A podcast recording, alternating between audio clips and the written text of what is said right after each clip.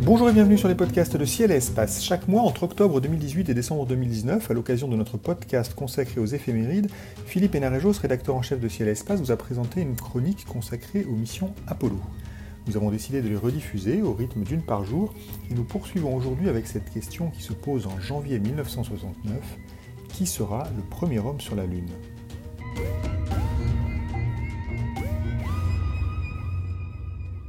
Oui, nous sommes euh, en janvier et je voulais vous parler d'Apollo 11 car ce 9 janvier 1969, on revient un peu 50 ans en arrière, à Houston, il se passe quelque chose. Deux semaines auparavant, les astronautes américains Borman, Lovell et Anders sont revenus sains et saufs de la mission Apollo 8, qui a fait d'eux les premiers à couvrir l'immense distance, 380 000 km, qui sépare la Terre de la Lune. Et ce qui a lieu ce 9 janvier, c'est une conférence de presse. Dick Slayton, le patron des astronautes de la NASA, présente officiellement l'équipage de la mission Apollo 11, prévue pour le mois de juillet. Neil Armstrong en sera le commandant, Buzz Aldrin l'accompagnera à bord du module, du module lunaire, pardon, et Michael Collins veillera au pilotage du module de commande. Les trois hommes sont là, face à la presse, et la première question d'un journaliste fuse. Lequel de vous, messieurs, sera le premier à se poser sur la surface de la Lune, à poser le pied sur la surface de la Lune? Armstrong commence à répondre, hésitant. Je pense que je peux. Puis il s'interrompt et il se tourne vers Slayton et lui demande s'il veut essayer de s'y coller. C'est dans ces termes-là. Slayton reprend aussitôt la parole. Je ne pense pas que nous ayons vraiment décidé sur cette question. Il ajoute une phrase alambiquée qui laisse penser que cela dépendra des simulations qu'effectueront l'équipage. L'effet est désastreux. Car même si au mois de janvier 1969, il n'est pas encore certain qu'Apollo 11 tentera le premier alunissage, c'est ce que prévoit le plan de la NASA si tout se déroule bien jusque-là. Et tout le monde veut connaître le nom de celui qui entrera dans l'histoire de l'humanité. Ce flottement va durer durant les semaines qui vont suivre et laisser le champ libre aux spéculations.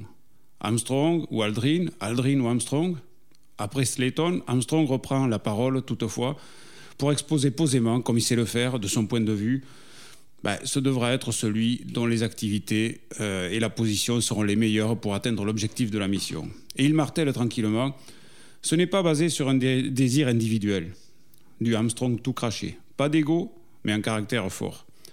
Quelques jours plus tôt, le 23 décembre, alors qu'Apollo 8 s'approchait de la Lune, Dick Slayton avait pris Neil Armstrong à part au centre de contrôle des missions à Houston et lui avait annoncé qu'il le nommerait commandant de la mission Apollo 11. Et aussitôt, la conversation avait porté sur les autres membres de l'équipage. Slayton avait demandé à Armstrong, tout de go, comment il se sentait s'il effectuait cette mission avec Buzz Aldrin et Michael Collins. Armstrong, impassible, avait répondu n'avoir aucun problème avec ça. Mais Slayton avait insisté un tout petit peu.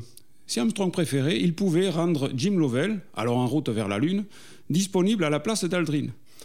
Pourquoi donc une telle proposition? Eh bien, parce qu'Aldrin avait parmi les astronautes une réputation d'enquiquineur. Il était connu pour faire des commentaires sur les missions des autres, trouvant toujours des points à améliorer, au point que Frank Gorman, le commandant d'Apollo 8, lui avait tout simplement ordonné de ne rien dire sur sa propre mission pendant son briefing. Mais Armstrong, qui avait fait équipe avec Aldrin en tant qu'équipage de réserve d'Apollo 8, n'y voyait aucun problème. Au contraire, il considérait Aldrin comme un type intelligent, ce qu'il était assurément, et il jugeait ses commentaires sur les missions des autres comme des sorties pertinentes, destinées simplement à améliorer les choses. Neil Armstrong avait tout de même pris une journée de réflexion, et le 24 décembre, il avait décidé d'accepter Aldrin dans l'équipage d'Apollo 11, estimant que Jim Lovell, en plus, avait déjà été commandant d'une mission, Gemini 12, et qu'il serait juste qu'il commande une mission lunaire. Voilà comment, ce 9 janvier 1969, Buzz Aldrin se retrouve à côté de Neil Armstrong face à la presse. Lui, contrairement à Armstrong, a toujours voulu être le premier. Et le flottement laissé par Slayton va entretenir chez lui le fol espoir. D'autant qu'en février suivant, il lira dans le Chicago Daily News qu'un officiel de la NASA a déclaré qu'il serait vraisemblablement le premier à marcher sur la Lune.